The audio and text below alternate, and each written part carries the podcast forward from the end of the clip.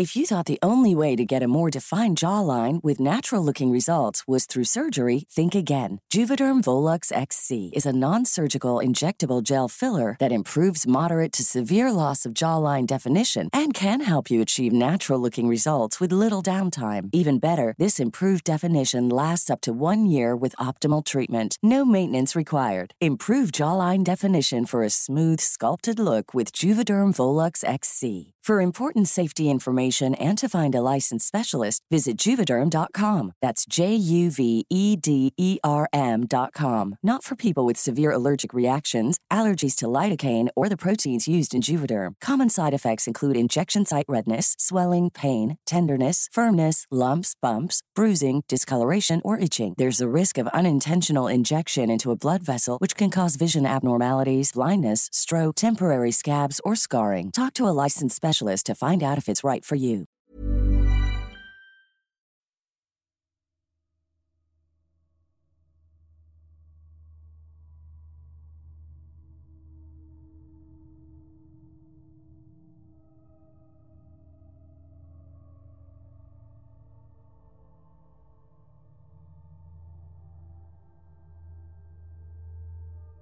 Durante el transcurso de la historia han aparecido, aparentemente de la nada, varios personajes que parecen visitarnos de universos alternos.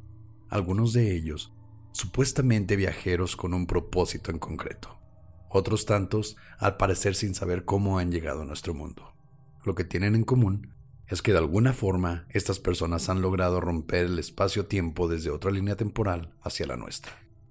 Esta noche les contamos algunas historias de viajeros en el tiempo.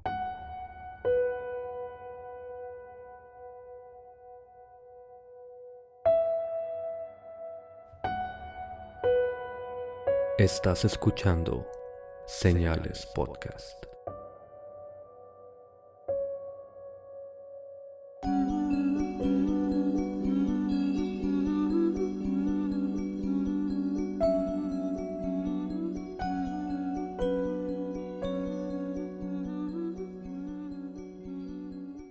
Buenas noches y gracias por escuchar un nuevo episodio de Señales Podcast. Primero que nada, una disculpa por haberles fallado con el episodio del viernes. La verdad, Pepe y yo andábamos un poco indispuestos. Será el cambio de clima, será como habrán escuchado en el episodio pasado, andaba medio jodido la garganta. Tratamos de reponerlo, pero sí, este estuvo bastante difícil, pero pronto los compensaremos. Gracias por su paciencia y por seguirnos todavía. Como todos los episodios, primero que nada agradecer a nuestro patrocinador, Antonio, de Relatos de Horror. Ya saben, él tiene un canal en YouTube buenísimo. Relatos de Horror lo encuentran en Spotify también. Pásense con él. Y como ya es costumbre, a nuestros patrones, todos ustedes que aportan un poco de su dinero para que nosotros podamos pues seguir comprando cervezas y este velas y comida para cabras porque no es barata. En el nivel de Hijo de Dios tenemos a Juan Rico, Daniela y Verónica López. Nivel de Asesino, Matías González. Nivel de Poseído, Marcial García y Daniel Camacho. En el de Alien tenemos a Mari Rosales, Jennifer Martínez y Joana Soberano. Y en el de Espíritu tenemos a Mayela, Antonio Medina, Gio García, Isis Maya y Ben Cross. Muchas gracias por sus aportaciones. Se los agradecemos infinitamente esto nos, nos ayuda a seguir haciendo lo que a ustedes tanto les gusta y mejorar las condiciones o la calidad de nuestro programa. El episodio de esta noche, que ya me han pedido que no diga noche porque lo escuchan sobre todo en la mañana, pero no importa, estamos grabando en la noche. Y aparte, como que le quitaría el misterio de decir buenos días y esperemos que sus huevitos hayan estado chidos o sus chilaquiles y su cafecito. Eso le quita todo el, pues el ambiente de misterio, ¿no? Y seriedad por si por sí por mí ya no es serio este lugar, imagínate hablando de su desayuno. Sí, así que aunque sean las 8 de la mañana, buenas noches. Y este episodio va a ser, como ya dijimos, de viajeros en el tiempo. O pueden ser personas que aparentemente viajaron de un lugar a otro, que de todas formas sería como viajar en el tiempo, porque pues no estás tomando el tiempo que normalmente deberías para viajar a otro lugar. Y ese es el primer caso del que vamos a hablar de unos niños que parece que vienen de otra dimensión, de otro lugar. Quién sabe si el planeta Tierra, pero ya veremos. Este es el caso de los niños verdes de Woolpit. En el siglo XII, durante el reino del rey Stephen, en la localidad de Woolpit, Inglaterra, los habitantes de dicho lugar quedaron atónitos al haber encontrado a dos niños con un tono de piel que ellos describían como verde olivo. Los niños se veían desorientados y no había seña alguna de sus padres. Sus ropas parecían estar hechas de lo que ellos describían como sacos de papas o algún tipo de saco hecho de tela, y no parecían hablar su idioma. Los campesinos los llevaron a la casa de Sir Richard de Calm, que era el, el dueño de esta tierra. Les ofrecieron alimento, pero se negaban a comer. Lloraban desconsoladamente y parecía que tenían hambre. Los hombres y mujeres del pueblo intentaron con diferentes clases de panes, carnes y hasta dulces, pero ellos se negaban rotundamente a consumir dichos alimentos. Que hasta aquí son como niños normales. Son unos niños que te encuentras por ahí, les ofreces de comer, obviamente no lo van a aceptar. No me parece tan raro, ¿no? Bueno, eran verdes, pero dejemos eso de lado. Pero es el siglo XII, o sea, tienes hambre, te encuentras comida, te la comes, ¿no? Bueno, tal vez. Pero cuando les ofrecieron habichuelas, la actitud de los niños cambió y comenzaron a comer con desesperación. Eso sí está raro.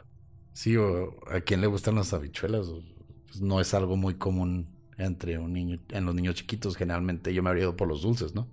Y estos niños tenían como cuatro o cinco años más o menos, ¿no? Esa es la teoría. A lo largo de los meses, comiendo ahora pan y otros alimentos, ambos niños perdieron su coloración verde.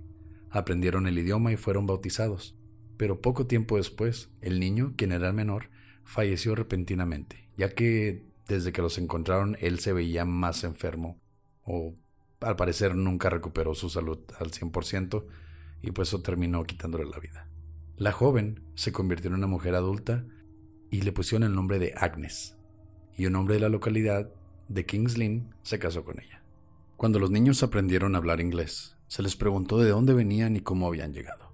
Y ellos dijeron, ignoramos ambas circunstancias, solo recordamos esto, que cierto día, mientras pastoreábamos el rebaño de nuestro padre por los campos, escuchamos un fuerte ruido, como al que ya nos acostumbramos en St. Edmund cuando suenan las campanas de la iglesia. Y mientras escuchábamos el sonido en admiración, nos encontramos perpetuos y nos encontramos de pronto en los campos donde ustedes cosechaban. Al preguntarles cómo era el lugar donde venían, respondieron que en su tierra no se veía el sol, aunque apenas se podían ver sus rayos de luz, bajo un ocaso perpetuo. Aunque no muy lejos de ahí, del otro lado de un enorme río, se podía ver otra tierra iluminada. Esto se supone que sucedió dentro del año 1135 y el año 1154.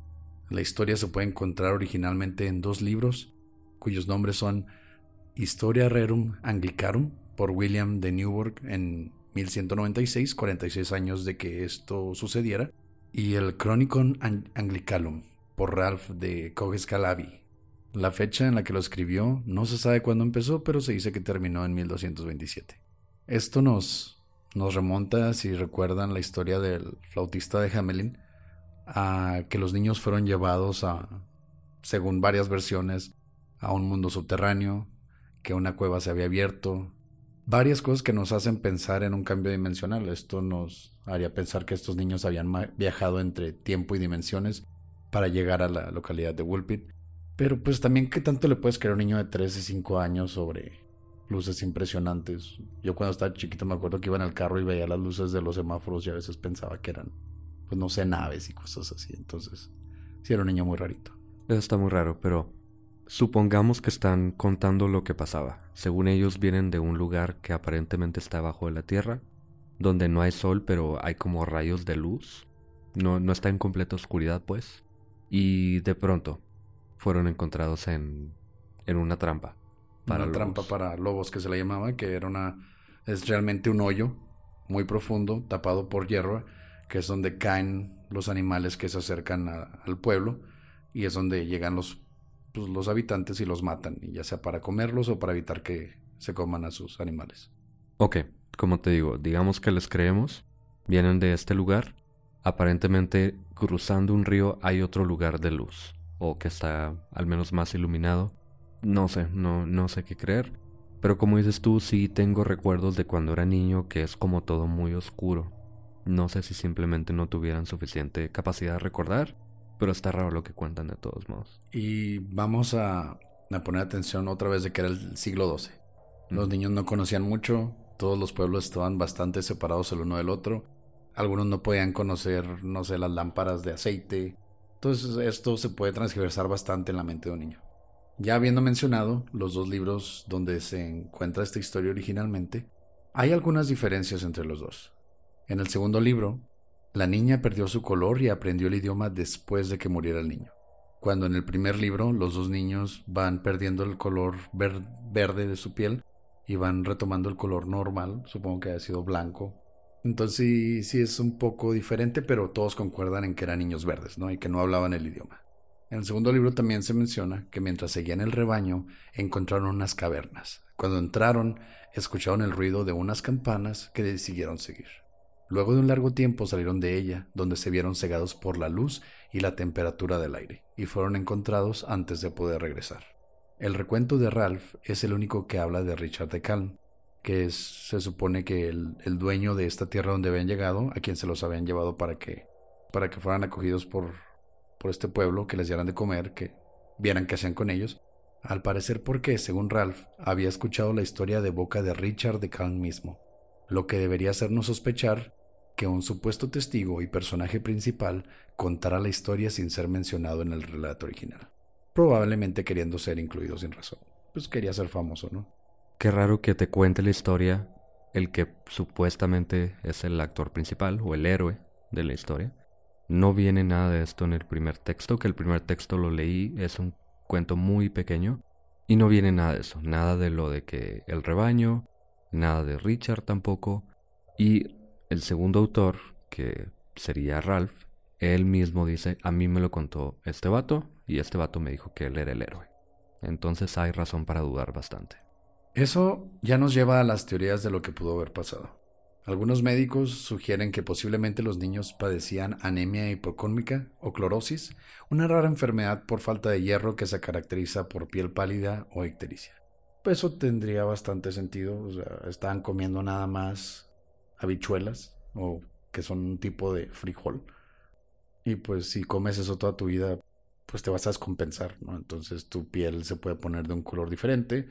La anemia hipocrómica, al parecer, simplemente te decolora la piel, no te la pone verde. Pero vamos a pensar que eran gente muy blanca, entonces las venas se notaban bastante dándole un tono verduzco. Otra de las teorías sugiere que los niños sean extraterrestres. o sea, decían que le llegué a leer algunas teorías medio rarillas, decían que sus papás eran viajeros intergalácticos, que se les echó a perder, no sé, una, un dispositivo de transportación y los niños quedaron varados en el planeta Tierra. Y pero eso está demasiado fumado para, para que alguien del siglo XII haya podido inventar todo eso, porque ni siquiera había registro de avistamientos de alienígenas ni nada por el estilo. Y aunque los hubiera, ¿qué te parece más probable? ¿Que fueran extraterrestres o que fueran hijos de unos veganos que se murieron por no comer bien. Extraterrestres. Mm. Otros aseguran que venían de un mundo secreto escondido en las entrañas de la Tierra y los minerales en ella eran los culpables de su peculiar color. Pues tiene sentido, se dice que los reptilianos llegaron a la Tierra cuando todavía había dinosaurios y vivían en, el, en la Tierra hueca y pues de seguro se les escaparon los chavitos, ¿no? No se estaban cuidando porque estaban muy ocupados planeando la dominación mundial en 50.000 años. Entonces eso nos diría que eran malos padres. No tiene que ser tan descabellado, puede ser simplemente un lugar en una cueva, por alguna razón, y tal vez habría algún mineral, como hay personas que reaccionan al cobre, por ejemplo, o al estaño, se les pone verdosa la piel, sobre todo anillos que son que no son de oro, que son falsos, digamos. Tal vez. Así es como Pepe critica toda la joyería que compró en Wish. Porque dice que es este acero inoxidable y luego ya después empiezo a oler bien feo a, fierro y luego me mancha el dedo, pero yo digo que soy yo porque soy demasiado puro para esas cosas. Pero es posible al menos, ¿no? Sí, tiene, tiene sentido. Aunque hay teorías, dos teorías que son las que me parecen más, más probables y, y son las siguientes.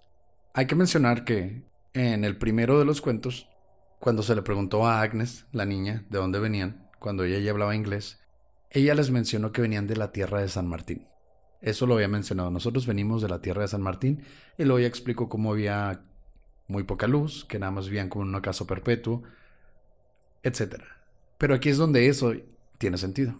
En el siglo XII, el rey Henry II de Inglaterra intentó invadir territorios para dárselos a sus hijos. Al fracasar, el conde Robert de Mumont contrató mercenarios flamencos, con los que llegó a Walton, en el, en el área de Suffolk, al este de Inglaterra, participando en la batalla de Fornham, en los cuales se estiman bajas de 3.000 a 10.000 eh, mercenarios flamencos. Para aclarar un poco, Henry II se encontraba en el norte de Inglaterra, intenta invadir las áreas del sur. Aquí es donde está el conde Robert de Beaumont y él dice, no, ni madre, me voy a defender, contrata a unos mercenarios y esta batalla sucede en el sur este de Inglaterra, pero todo esto es en Inglaterra. Se dice que los niños sido separados de sus padres en algún altercado, explicando que los niños eran hijos de estos mercenarios flamencos que habían sido contratados por el conde Robert de Beaumont. Que no hablaban inglés, obviamente. Hablaban un idioma que se llama flamenco o en la actualidad se le conoce como neerlandés. ¿Y eran verdes? No, no son verdes. Mm. Supongo que alguno debe ser verde porque comen puros frijoles, ¿no? Pero se mueren muy rápido, dicen. bueno, pero esto explicaría que no hablen el mismo idioma, que los encontraran solos, tal vez sus papás se murieron o se perdieron por alguna razón, pero explica lo de que no hablaran el, el idioma. También por ser flamencos tienen una forma diferente de vestir, tal vez hayan traído ropas tradicionales, como los Países Bajos, las zonas de Lituania, Estonia y todos esos lugares, pues usan ropas muy diferentes al, resto del área. Eso explicaría bastante cómo los, los ingleses, los del área de Woolpit, no reconocieron sus ropas y decían que eran sacos de papas. La segunda teoría, también bastante aceptada y no tan alejada de la primera, es que estos pudieron haber venido de un pueblo llamado Forham Saint Martin, la tierra de San Martín. Esto ya, ya me hizo decir, pues eso fue lo que pasó. Que queda tres horas caminando de Woolpit. O sea, son seis kilómetros, según vimos en el mapa, son seis kilómetros desde Forham, eh, Saint Martin, hasta Woolpit. Pepe dice que llegaríamos en una hora, pero pues estamos conscientes de que son niños de entre 3 a 8 años, ponle. Un niño no puede caminar tan rápido. entonces duraría unas 3 horas en llegar, ¿no? El mundo en este entonces no estaba tan comunicado y diversificado como lo es ahora. Esto explicaría que los habitantes de Woolpit no entendían a los niños no entendían su lenguaje ya que posiblemente ni siquiera sabían de la existencia del, flamenco o el neerlandés como se le conoce ahora.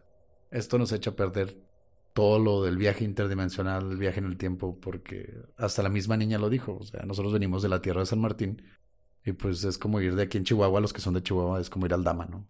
No, de hecho queda más cerca que al Dama, queda como ir al centro aquí en Chihuahua caminando.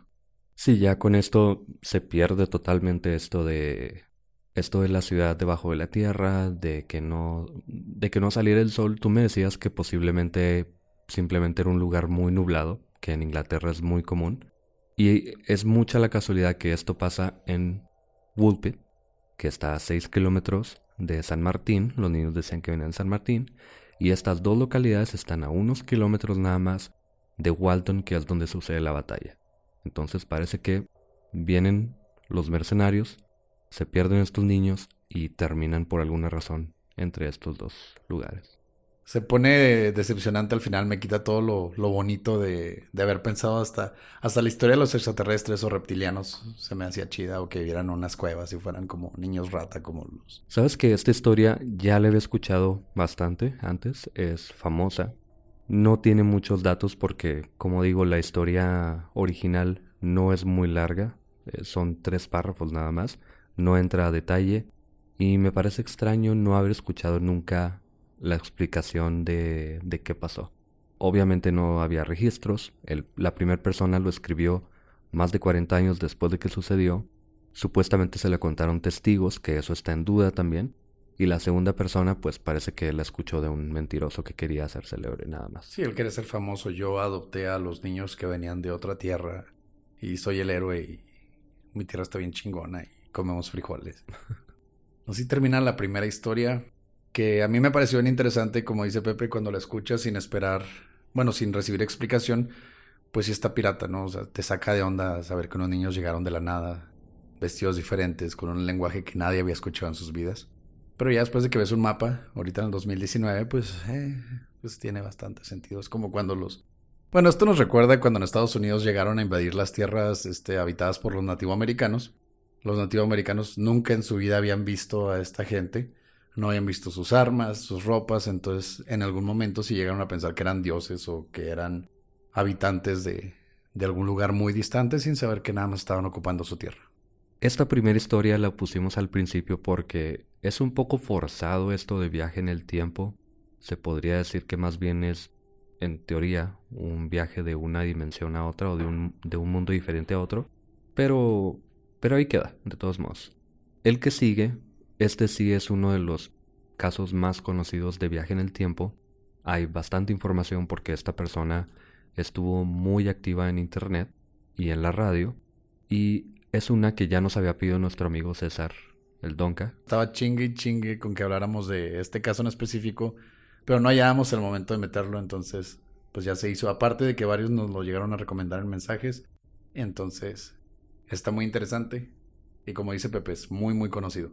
Esta es la historia de John Titor, que el apellido me causa mucha gracia, pero el 29 de julio de 1998, Art Bell, que es el conductor de un programa de radio que se llama Coast to Coast AM, que es básicamente la mano peluda, pero Estados Unidos, un programa al que llama a la gente a contar sus historias de miedo, de aliens, conspiraciones. Bueno, él recibe dos faxes. En el primero, un hombre anónimo le explica que él era un soldado americano con conocimientos de viajes en el tiempo. Casual. Sí, como cualquier otro soldado, obviamente. El hombre explica que el viaje en el tiempo fue inventado en el año 2034 en el Instituto CERN. Básicamente, se había logrado estabilizar singularidades giratorias en un campo magnético al alterar las velocidades y direcciones de giración y con esto se podía avanzar hacia el futuro o al pasado. Esto lo explica de una forma muy técnica, los faxes están disponibles en internet y bueno, él explica algunas otras cosas y dice que el tiempo se debe entender como una línea de cables interconectados. Si viajas al pasado lo haces sobre tu misma línea, es decir, es como si una bola de estambre se dividiera en muchos hilos y de esos hilos salieran otros. Si te regresas de uno, entonces te regresas por el mismo hilo, al principal, digamos, y al apagar la máquina es que se crea una nueva línea en el espacio-tiempo, ya que la máquina y tú ahora se encuentran ahí. Es decir, en el pasado no estaba la máquina, ahora sí está la máquina y tú también, entonces ya es otra realidad diferente porque no estaban antes. Eso diría que ya hay dos pasados entonces. Pasado en el que no existía la máquina ni tú y un pasado donde ya fuiste parte de ello. En teoría no porque ese pasado en el que no estaba la máquina ya no existe porque te regresaste. Ah, ok. Entonces ya nada más existe el, la realidad en la que sí tienes la máquina y sí estás tú también en ese momento. Bueno, eso es en teoría. Y dice él que esto también crea un nuevo universo. Lo de la teoría de los universos paralelos y todo esto, ¿no? El multiverso más bien. Para regresar a la línea original, lo único que tienes que hacer es regresar un poco más y luego poner la máquina a funcionar hacia el futuro, pero sin apagar el motor. Básicamente para que no haya realidad en la que tú estés con la máquina en ese momento. Digamos que ahorita yo regreso al pasado a, hace una hora. Por alguna razón tengo la máquina, regreso una hora. En ese momento me quedo ahí, ya hay una realidad en la que tengo la máquina y ya este momento no se puede repetir, el que no tenía la máquina. Pero si me regreso una hora y media, no apago la máquina, la pongo hacia el futuro otra vez, me puedo regresar a este momento porque me estoy saltando eso de tener la máquina hace una hora. Estás eliminando la misma realidad que creaste al brincarte un momento donde no existía. Sí, y vuelves a la realidad en la que ya estabas desde antes.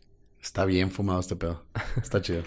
y también dice que se debe compensar el movimiento de la Tierra ya que la máquina no se mueve.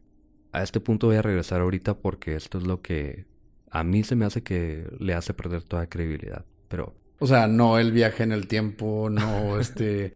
o sea, un güey que si se apellida Tito o Titor, pero no dejo de pensar en el, en el amigo de Doc Narinas, Tito, el que era azul. y cada vez que dices Titor, me llega a la mente ese güey. O sea, entonces siempre que dices Titor, voy a pensar en el amigo de Doc Narinas, el que era azul que traía una, una playera anaranjada así con un planeta. Que sería más creíble esa caricatura que lo que estamos leyendo, pero... Ok, de todos modos esto pasó, así que vamos a hablar de eso. Sigue siendo el que desafortunadamente no es posible viajar más allá del año 2564. Quienes lo han intentado mencionan que no existe nada, simplemente no hay nada. Hay como una barrera y no se puede. No dice por qué, simplemente no se puede. Y termina diciendo que le escribe al conductor, Arbel, porque una bomba nuclear lanzada por Irak en el Medio Oriente contra Israel tenía algo que ver con una, entre comillas, línea del tiempo dañada, pero iba a probar sus teorías primero. Es decir, él quería cambiar el curso de la historia para que no pasara esto de la bomba y estaba intentando ser, digamos, un agente de cambio en esta realidad. ¿No se supone que una regla de los viajeros en el tiempo es no interferir con los sucesos que están por pasar? Pero si tomamos en cuenta lo que él dijo, ya por el hecho de estar tú en ese lugar, ya estás cambiando el curso de la historia. Pues sí. Aunque también parece que hay niveles, hay grados, y de eso va a hablar después, pero sí parece que se puede cambiar nada más por estar ahí. Aunque si me regreso media hora no creo que afecte mucho a la situación entre Irak e Irán, pero es otro mundo de todos modos. En el segundo fax, ese mismo año, el viajero explica que se había comunicado luego de escuchar que había viajeros que llamaban a este programa que decían visitar desde el siglo 2500 a.C. Según él, se encontraba en esta línea temporal desde abril de ese año y planeaba irse pronto y aunque generalmente no intervenía en la historia, se había apegado a, varias personas durante su misión. Es decir, se enamoró. Y Suena como una película sí. bastante mala. sí, básicamente dijo, vengo del futuro, me enamoré de alguien y ya no me quiero ir. Como que no era el mejor viajero en el tiempo este vato, ¿verdad? No. Y aparte dijo, no es posible viajar al año 2500 a.C., tampoco explica por qué. Pero bueno, le pide a Arbel que él guarde sus programas, sobre todo los que tienen información de experimentos militares y teorías de física, porque podrían ayudar a viajeros por venir. Es decir, a Art le llaman muchas personas que dicen tener conocimientos de física cuántica, de experimentos militares secretos, y esta persona le dice guarda esos audios porque van a venir viajeros del tiempo que pueden utilizar esta información para algo. Pues si ustedes, alguno de los señalados, de los que nos comparten historias de fantasmas y todo eso, si alguno de ustedes tiene información sobre cómo viajar en el tiempo y cómo impedir catástrofes nucleares, por favor, mándenos los mensajes. Y esto es todo lo que dicen esos, en esos fax. Aquí es donde se pone bueno. El 2 de noviembre del año 2000, una persona con nombre de usuario Time Traveler-0 en la página del Instituto del Viaje en el Tiempo. Ok. y con nombre John Titor, según él, en el foro de Arbel, es decir, está escribiendo en dos foros en Internet, decía que, como ya había dicho en los fax, él era del año 2036 y que ya se iba a regresar a su casa luego de conseguir una computadora IBM 5100, una computadora viejísima del año 1975. Su máquina, según él, era una unidad de desplazamiento temporal de masa estacionaria creada por General Electric. Es decir, ya no nomás hacían refries y microondas, en el futuro hacen máquinas del tiempo. Muy bien. Pero creo que de allí ya no se escucha nada. ¿Mm? Pues se siguen haciendo nada más puras aplicaciones de cocina y como tú dices, microondas y refrigeradores, creo que smart houses, pero no, no creo que lleguen al punto de ser una máquina del tiempo, a menos de que te hagan un fax y eso te llevaría al pasado. Pero no estamos en el 2036. Faltan 17 años y estamos cada vez más lejos de que los carros vuelen. Pero ¿qué tal si en el 2036 regresa alguien del futuro, les da la información y así pueden crear esa máquina? Con, con el viaje en el tiempo se puede hacer todo, créeme. Pero bueno, él dice que regresa y que esta máquina funciona gracias a dos singularidades positivas giratorias, produciendo un arreglo sinusoidal Tripler estándar. ¿Qué significa eso? ¿Qué significa? No sé. Pero sí explica cómo utiliza esta máquina. La IBM, esta máquina, esta computadora vieja, dice que la quería, y aquí es donde se pone bueno, porque tenía una capacidad oculta del público. Podía simular varios tipos de código, cosa que las computadoras más nuevas no podían hacer. Estamos hablando del año 2000, todavía eran unas cajotas así grandotas. No, esto es, esta máquina es de 1975. Pero por las computadoras más nuevas se refería a las cajotas con Windows Millennium que teníamos en la ah, casa. Sí, sí, sí. Y lo raro es que tenía razón. Un técnico que ayudó en la creación de esta computadora, él dijo, sí es cierto, esta máquina tenía esta capacidad. No era información pública, muy pocas personas ah, sabían de esto, pero la razón de que esto fuera posible era porque esta máquina podía simular programas viejos y los podía reproducir esta máquina nueva. Bueno, nueva en ese momento. Y él decía que esta máquina la quería utilizar porque en el año 2038 había un colapso técnico en el mundo y esto era por algo muy parecido a lo del el año 2000. Cuando, el Y2K, ¿no? cuando supuestamente se iba a regresar el tiempo en las computadoras, iba a haber un colapso porque se iba a regresar el tiempo básicamente. Él dice que en el 2038 pasa esto porque el código binario solamente llega al 2038 y luego se regresa el tiempo a 1901. Y esto era algo que esa máquina podía evitar porque podía agarrar ese código y transformarlo a código normal. Mm. ¿Y cómo supo todo eso ese güey? Eso es lo que no sabemos. Por eso es interesante, porque él sabe muchas cosas que otras personas no sabían, sabe un poco al menos de código binario por alguna razón. Y después de todo esto tan complicado que a lo mejor no tiene nada de sentido, porque honestamente no sé, no sé si sea posible esto de las singularidades y todo esto, luego él nos hace algunas predicciones. Y estas predicciones, algunas se cumplen, algunas otras no, y aquí es donde pierde toda credibilidad, lamentablemente.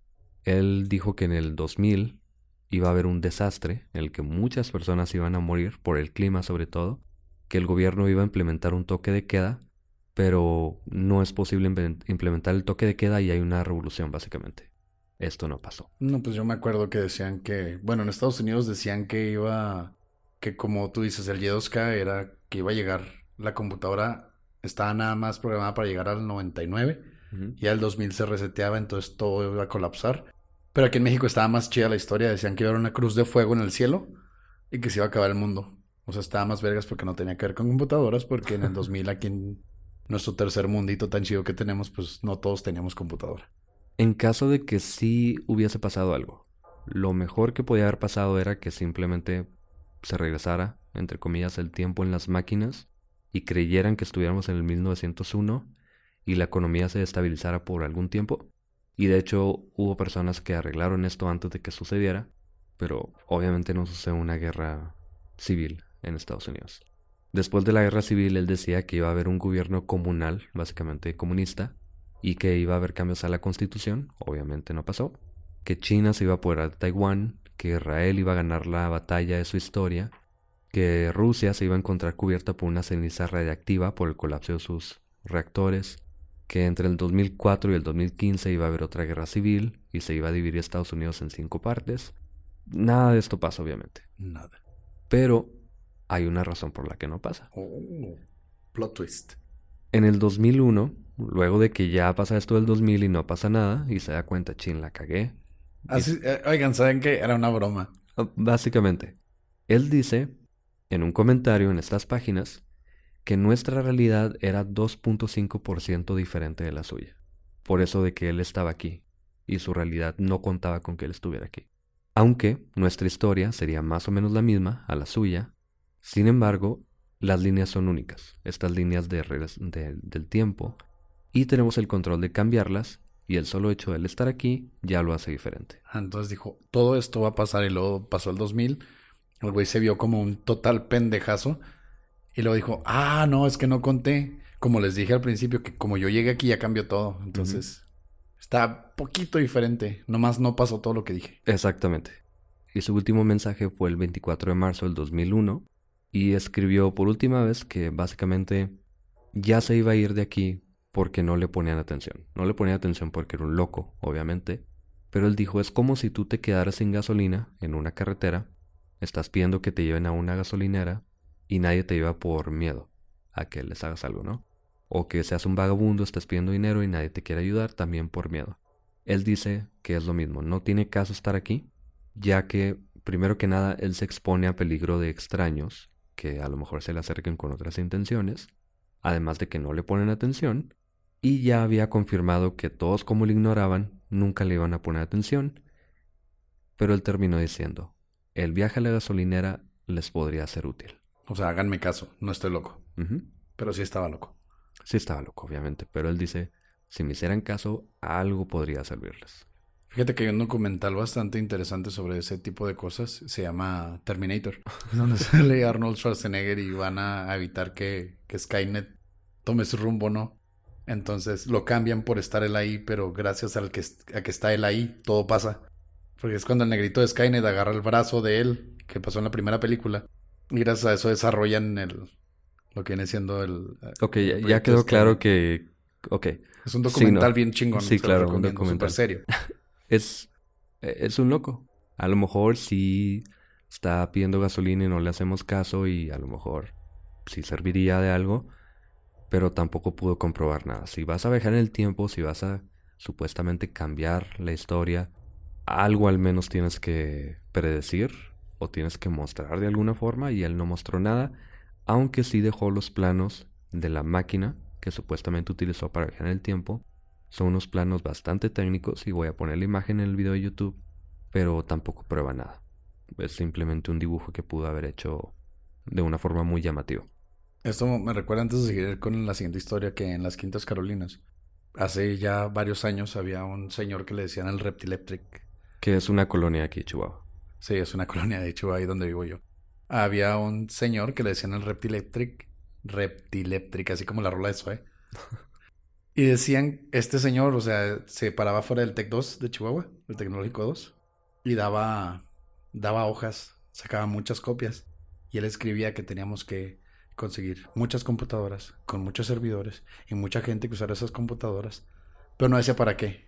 Pero también decía que en algunas, creo que hay algunos chavos del bachilleres que estuvieron conmigo que tenían, el bachilleres es la preparatoria aquí, que tenían copias de, del Reptilectric y algunas las subían a Facebook. Voy a ver si puedo conseguir unas, no se las prometo para este episodio, pero si las encuentro. Era, decía, tenemos que conseguir muchas máquinas con muchos servidores, con mucha gente que usa servidores y que tenía que haber muchas mujeres que tuvieran muchos hijos. O sea, él tenía un plan de dominación mundial. Tal vez sea un, un reptiliano, por eso le decían Reptileptric y nadie le hizo caso, pero no se sabe qué pasó con él. Pero sí estuvo varios años, literal, nada más caminando por toda la zona norte de la ciudad, dando esas hojas a la gente que pasaba. Y no pedía dinero, no pedía comida, no pedía nada. Él nada más daba las hojas. No, esas personas nunca piden dinero porque si lo piden ya todo el mundo los, los ignoraría, obviamente. Yo creo que ya lo tachábamos de loco por todo lo que decían sus hojas y... Bueno, eso sí. Pero está bien interesante. ¿Y qué tal si él era un viajero en el tiempo perdido? Mm. Que tuvo algún golpe en su máquina del tiempo en la cabeza y, y ya no pudo comunicarse bien con nosotros. Y sus hojas tienen el secreto de la, del nuevo orden mundial. ¿Quién sabe? Nunca lo vamos a saber. Bueno, ya hablamos de los niños verdes de Bullpit. Viajeros posiblemente invencionales. Al final nada más eran niños perdidos en una guerra de territorios. Hablamos de John Tito. John Tito, el amigo de Doc Narinas, que fue un viajero en el tiempo, por eso era azul en la serie. Era el único que era azul, de hecho. Y sus papás. No seas racista. Se me hace que lo querían hacer negro, pero lo hicieron azul. Sí, sí, obviamente. Ah, tiene un chingo de sentido porque jugaba básquetbol. Era la copia de Harold de A. Arnold. Y todos traían un balón. Y era una... Diablos, maldito Nickelodeon racista. Qué bueno que no nos escuchan los de Nickelodeon porque nos demandan. Ahora vamos a hablar de otro viajero en el tiempo. Otro John Tito. Otro, bueno, John Titor, como le dice Pepe. El 28 de octubre de 1943, en plena Segunda Guerra Mundial, en los astilleros navales de Filadelfia, en Pensilvania, en Estados Unidos, se desarrolló el llamado Experimento Filadelfia, el cual tenía como fin hacer invisible a la flota naval de Estados Unidos a base de campos electromagnéticos activados por grandes generadores dentro de estos buques. Esa misma fecha, el buque USS Elrich DE-173 puso en funcionamiento dichos generadores, logrando aparentemente su cometido, volviéndose supuestamente invisible al ojo humano. Cuentan los testigos que al encender los generadores, una niebla verde envolvió a toda la nave hasta que se volvió invisible. De acuerdo a cientos de testigos, a la misma hora, en Norfolk, Virginia, a cientos de kilómetros de Filadelfia, se vio a la misma nave por un periodo de 15 minutos para luego desaparecer. Es importante saber que este experimento, el experimento Filadelfia, es 100% real. Lo que pasó, quién sabe, pero este experimento se llevó a cabo. El gobierno lo ha admitido y hay información por todos lados. Este experimento no solo habría hecho a la nave desaparecer, sino que la había teletransportado temporalmente.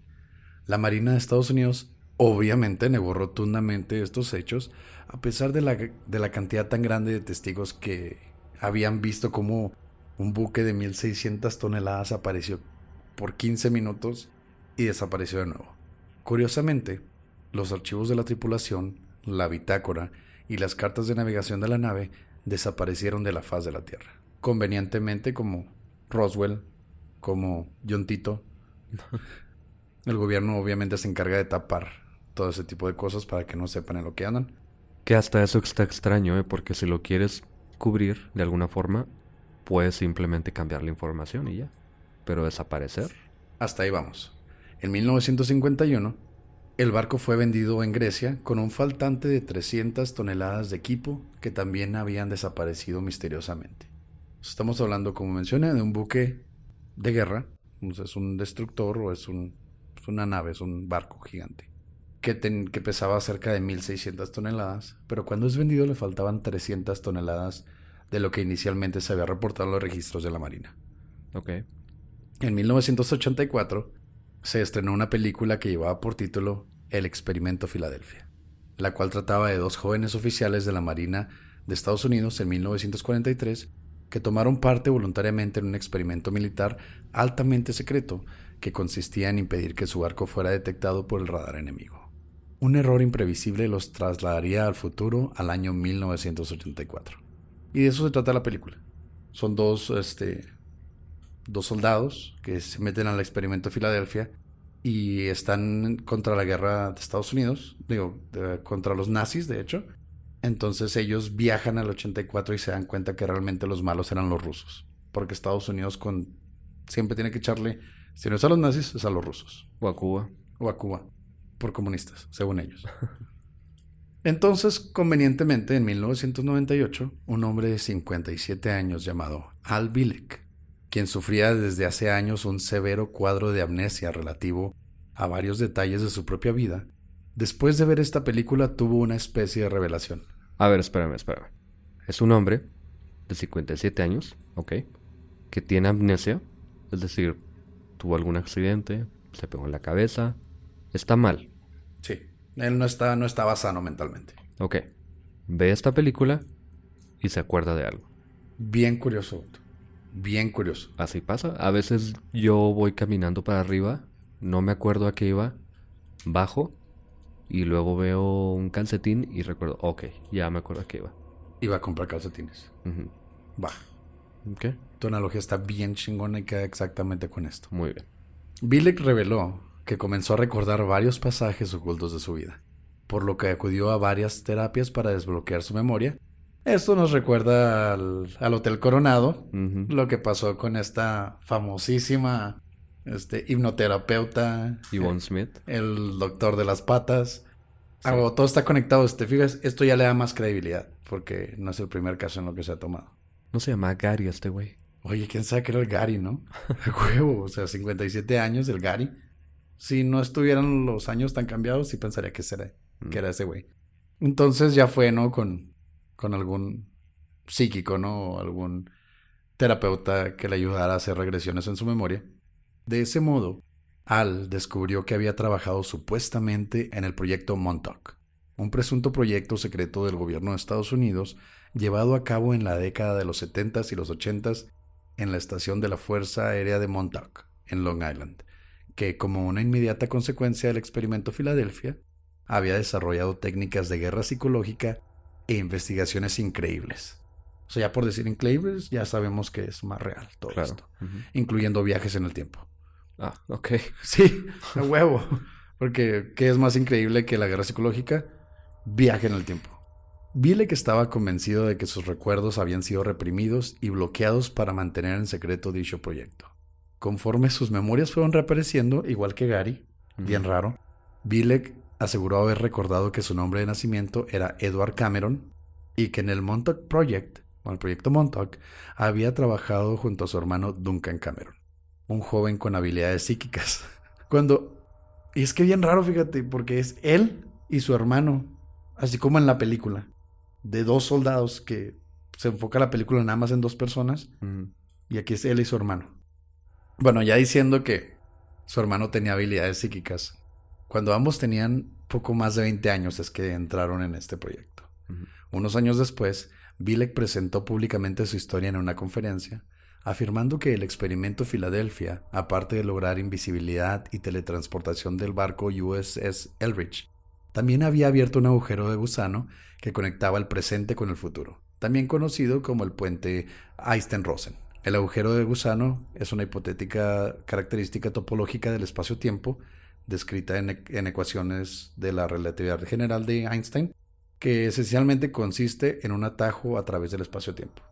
Simplemente puedes cruzar de punto A a punto B en el tiempo y en el espacio, pasando por el agujero de gusano, lo que vendría siendo también un hoyo negro de acuerdo a Einstein. Que sería, si vamos a creer la historia, lo que pasó con los niños de... De Wilpit. Los niños de sí. De alguna forma entraron a un agujero de gusano y de pronto se encontraron en otro lugar. Pero pues ya sabemos que eso no era cierto tampoco, entonces vamos con lo que sí pasó. Este señor estaba recordando lo que había pasado después de ver una película que estaba narrando lo que él estaba diciendo. Ok. Bilek explicó que él y su hermano fueron comisionados en 1983 para viajar al pasado en este agujero de gusano, para destruir el equipamiento del USS Elrich, todos los generadores que permitían al, al barco moverse entre el espacio-tiempo entonces ellos tenían que ir a destruirlo. A ver, a ver. Utilizaron el equipo del Eldritch para viajar al pasado para destruir las máquinas del US Eldritch. Exacto. Dado que su llegada a 1983 estaba provocando varios problemas, por lo que la única opción era ir al pasado y evitar su llegada. Entonces, era como viajar al pasado para matarte a ti mismo. No matarte a ti mismo, sino evitar que viajaras. Es lo mismo que, que hizo John Titor o Tito, que él decía que tenía que el estar ya en el pasado ya estaba alterando el futuro, estaba creando una nueva línea temporal por ende un nuevo presente, una nueva realidad. Bueno, esto nos dice que el caso pasado, el de John Titor, y este caso, pues tienen congruencia. Si dejamos de lado de que John Titor era un loco, desquiciado, y posiblemente este güey también. De acuerdo a Bilek, él y su hermano completaron la, misión. Eso explicaría también que faltarán las 300 toneladas de equipo. No sé cómo o con qué tecnología puedes llegar a destruir 300 toneladas de equipo, pero lo hicieron. Pero sin embargo, por un accidente, ambos terminaron en el año 2137, donde pasaron seis semanas en una cama de hospital recuperándose de unas quemaduras por haber estado en contacto con el hiperespacio. O sea, tocaron el hiperespacio y se quemaron. No más eso faltaba que viajaran al espacio. Pero lo hicieron, ¿no? Ahí estuvieron seis semanas hasta que Albilek por medios desconocidos para él, terminado, y esto es gracioso, terminó viajando al año 2749. Eso ya echa a perder todo lo que dijo John Titor, porque sí se puede viajar más adelante. Diablos, no tiene sentido ya. Eh, sí, yo creo que ya era un fraude lo pasado, ¿no? Época donde, según su versión, permaneció dos años. O sea, se quedó hasta el 2751. Bilek relató que cuando llegó al año 2749, en otro de sus viajes, se despertó en un hospital y lo primero que le llamó la atención fue el avanzado material quirúrgico y típico del establecimiento. Increíblemente revolucionario, pues obviamente estás viajando cientos de años en el futuro. Si ahorita te traes a alguien del 98 y le enseñas una laptop con las que tenemos ahorita, una Alienware, pues súper sofisticado y posiblemente alienígena, ¿no? El cual no tenía nada que ver con los actuales. Obviamente, según Bilek, el sistema médico del futuro utilizaba tratamientos vibracionales y ligeros.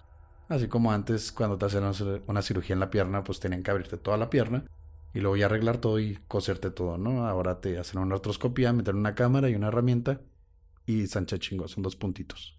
Ok.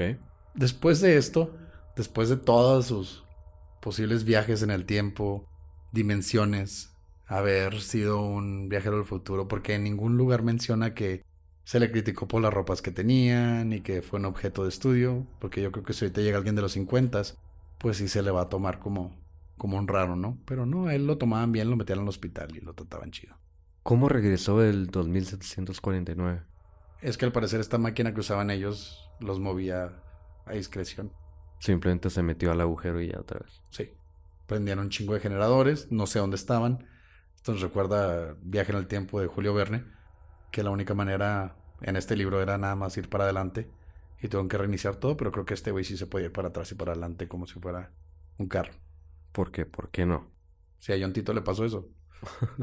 Después de esto, Albilex siguió dando conferencias y entrevistas de radio, entre ellas 40 conferencias, 50 apariciones en radio, contando lo que sus fantásticos viajes en el tiempo le habían contado o enseñado. Y puse a escuchar un podcast donde hay una grabación de de una entrevista con Al Bilek en el 2005, donde él se pone a contar todo lo que pasa. Y se escucha tan serio, se escucha tan seguro de sí mismo, pero ¿qué sociópata no se escucha seguro de sí mismo? O qué loco. No se escucha. ¿Cómo, cómo se llamaba el, El Reptileptric. Exactamente. Sí, entonces, pues esto obviamente a nadie le importó. También se le consideraba uno de los viajeros en el tiempo más famosos. Pero pues a quién le importa eso ahorita, ¿no? Si fuera tan real y nos hubiera dado pruebas, pues sería algo diferente. Pero igual que John Tito, no, realmente nunca mostró pruebas de nada. Nada más lo contaba con una seriedad y con una credibilidad impresionante, pero así se queda como un viejito que te cuenta algo que le pasó después de ver una película que curiosamente se trata exactamente de lo mismo que le pasó. Pero después de verla, obviamente. Sí. Tuve más de 20 años sin saber qué pedo con mi vida, vi la película y me, me acabo de acordar que me pasó exactamente lo mismo que en la película. como a Gary, cuando él entró a, a la conferencia de, de aquellos que habían sido abducidos y después de escuchar a todos, pues se acordó que le había pasado también. Obvio. Y qué raro que no se acordara que tiene un hermano hasta que vio la película. Eh, Bueno, obviamente lo estoy viendo de forma demasiado crítica e intentando encontrarle algún tipo de respuesta o sentido, pero No pues va a haber, no va a haber obviamente sentido con esto. No, no, no. Y por último llegamos a la historia, yo creo que la historia menos completa de todas estas, porque como decía ahorita, el experimento Filadelfia sí sucedió. John Titor estuvo escribiendo en internet, eh, habló a este programa, bueno, mandó estos faxes al, al programa de radio. Hay registros de los niños de Woolpit desde 1200, pero este, que es el hombre de Tauret, simplemente es una historia de por ahí, pero se ha vuelto muy famosa por alguna razón. Aparentemente en 1954, un hombre vestido de traje llega al aeropuerto de Narita, el internacional de Tokio, hablando francés, aunque también podía hablar japonés, presentó su pasaporte que parecía normal, aunque el documento decía haber sido producido en el país de Tauret. Este país obviamente no existe y no ha existido nunca. Cuestionaron al hombre y le pidieron ubicar su país en un mapa después de que nadie reconociera el país. Él apunta al mapa y él identifica una zona que se llama Andorra. Andorra es un principado, básicamente es un área que comparten España y Francia. Los gobernantes de este lugar es el gobierno de Francia y es un príncipe de España. Y él dice que él no sabía que era Andorra, que ahí era Tauret. Según él, Tauret había sido un país por al menos mil años y además su pasaporte ya tenía estampas de varios aeropuertos. Ya lo había utilizado varias veces. Pero eso no es todo. También mostró una licencia de conducir y una chequera, ambas producidas en Tauret también. Y traía dinero de varias naciones europeas, es decir, venía aparentemente de Europa y esta licencia y esta chequera de un banco de Tauret parecían reales. Todo parecía real. Los del aeropuerto obviamente no lo pueden dejar pasar porque no saben dónde es este país. Llaman a la compañía a la que supuestamente iba de negocios. Nadie supo quién era él. Llaman a la compañía de la que venía, supuestamente. No encuentran esta compañía. Entonces lo meten a un hotel para estar investigando mientras lo tienen ahí en custodia porque no lo pueden dejar entrar al país, no lo pueden regresar porque no lo van a aceptar. Y se quedan dos oficiales de inmigración cuidando la puerta mientras están en el cuarto de hotel. Llaman a el banco también, de donde era la chequera. No existe este banco. Entonces no existe absolutamente nada ¿Y de dónde sacas el teléfono para marcar al banco de la chequera? de la chequera. Ah, Mientras esta persona está hospedada en este hotel, los de migración están investigando, lo tienen ahí encerrado en el sexto piso, y al día siguiente cuando van por él para seguir cuestionándolo, se dan cuenta de que ya no está. Los documentos desaparecieron también. No se sabe si los documentos los tenía él o los tenían los de migración, pero simplemente desaparecen y ahí se acaba todo. No se sabe nada más. Eso es todo. Los documentos, no hay rastro de esos documentos, no hay fotos, no hay nada. Me puse a investigar y esta historia sale por primera vez en un libro que se llama El Directorio de Posibilidades por el autor Colin Wilson y John Grant en 1981 y es un libro de historias de ciencia ficción o sea, inventadas. inventadas totalmente. Y luego hay una recopilación en, el, en 1998 que se llama Strange But True, que significa extraño pero cierto, que es un título obviamente para vender. Así que esta historia es totalmente falsa. ¿Quién sabe? es totalmente falsa. ¿Quién sabe? Fíjate que se me olvidó decir, en la historia de los niños de, de color verde, cuando investigué la historia real, leí los cuentos que están después y antes, porque también es una recopilación de historias de ese tiempo. La historia anterior se trata de una sirena y la siguiente historia se trata de unos huesos enormes que descubrieron que supuestamente eran de unos gigantes. Que sí existieron. Existió la historia. ¿Y los gigantes? Ok, digamos que los gigantes, pero no una sirena ni tampoco unos niños de color verde. Pero quién sabe. Esto cubre varias de las historias más interesantes que encontramos en cuanto a viaje en el tiempo, viaje dimensional. La verdad, no encontramos nada que se acerque a decir, ¿sabes qué? Estamos seguros de que existan viajeros en el tiempo. Ninguno de ellos tenía pruebas.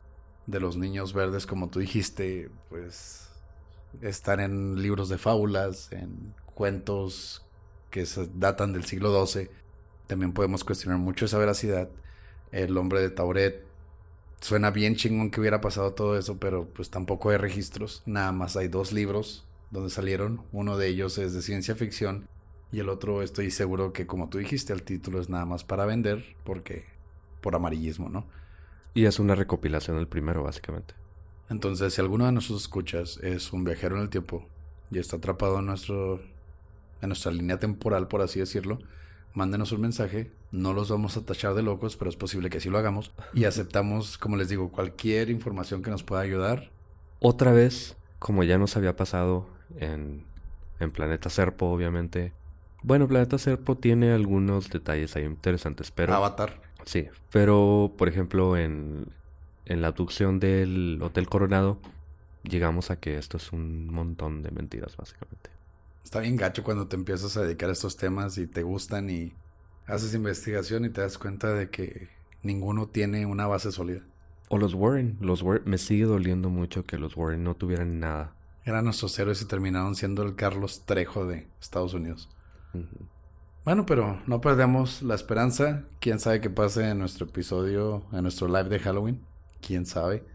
O a ver si en algún momento nos toca experimentar algo y poder decirles con pruebas fehacientes, ¿saben qué? Si existen estas cosas. Pero hasta el momento solo quedan eso, temas muy interesantes. Hay veces que preferiríamos no haberlos investigado para quedarnos con eso, esa mentalidad de que puede existir todo ese tipo de cosas, pero desgraciadamente el mundo está lleno de charlatanes. Pero también puede haber gente que nos puede contar cosas que no tienen explicación. Varias cosas que aún no sabemos tienen explicación. Y eso es lo que sigue haciendo interesantes estos temas. Lo más cruel es que lo único real es que son los asesinos seriales, güey. que es lo, único que yo quisiera que no fuera real. La crueldad humana. Me gustaría más que existieran demonios interdimensionales o viajes en el tiempo que güeyes que se cogen a la cabeza de su mamá. Pero también es posible que hay que sí sea posible el viaje en el tiempo, pero nuestra realidad recuerda que es 2.5% diferente. Según Tito. Según Titor. No sé, eh, puede ser. Gracias por escuchar Señales Podcast. Buenas noches.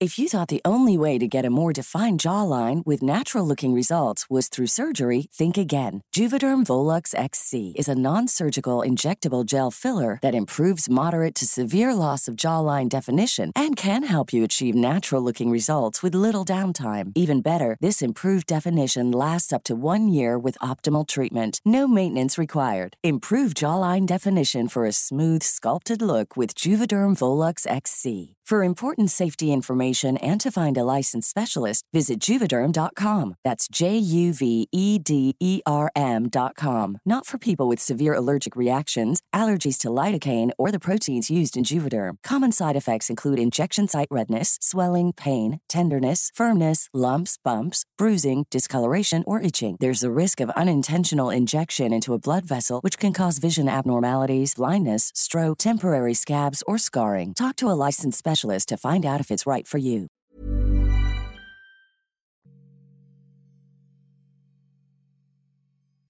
Gracias de nuevo por escucharnos. Ahora vamos por los saludos, pero no sin antes.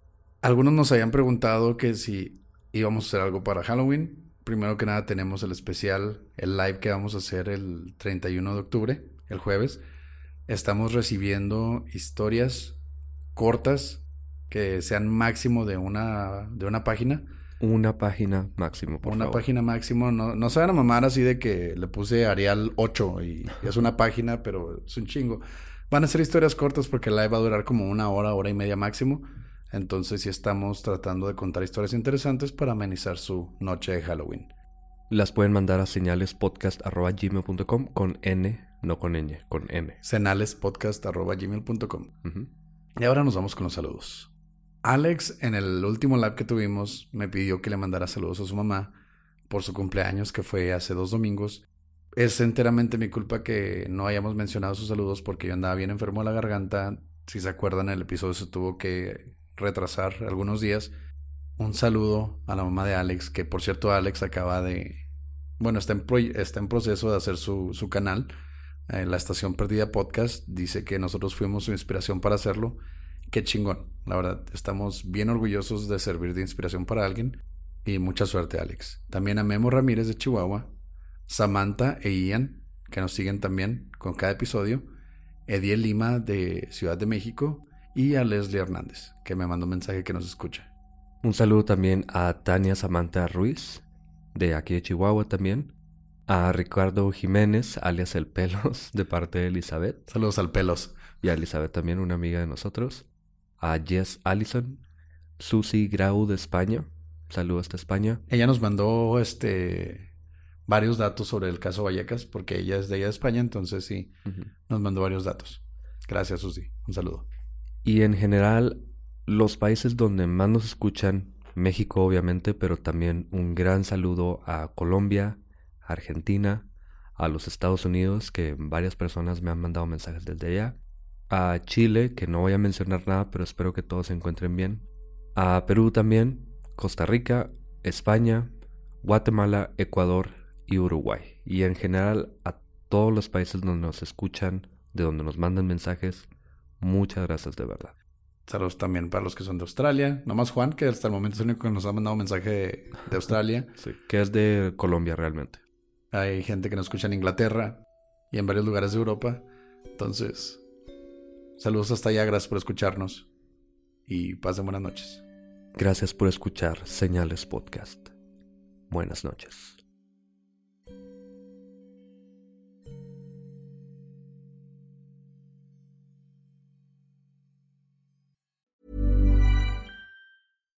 If you're looking for plump lips that last, you need to know about Juvederm lip fillers. With Juvederm Volbella XC and Juvederm Ultra XC, your lip look, whether it's subtle or bold, can last up to one full year with optimal treatment and no additional maintenance. Find a licensed specialist and see if it's right for you at juvederm.com today. That's J U V E D E R M.com. Add fullness to lips in adults over 21 with Juvederm Volbella XC or Juvederm Ultra XC. Do not use if you have severe allergies or a history of severe allergic reactions, or if you're allergic to lidocaine or the proteins used in Juvederm. Tell your doctor if you have a history of scarring or taking medicines that decrease the body's immune response or that can prolong bleeding. Common side effects include injection site redness, swelling, pain, tenderness, firmness, lumps, bumps, bruising, discoloration, or itching. As with all fillers, there's a rare risk of unintentional injection into a blood vessel, which can cause vision abnormalities, blindness, stroke, temporary scabs, or scarring. For full important safety information, visit juvederm.com.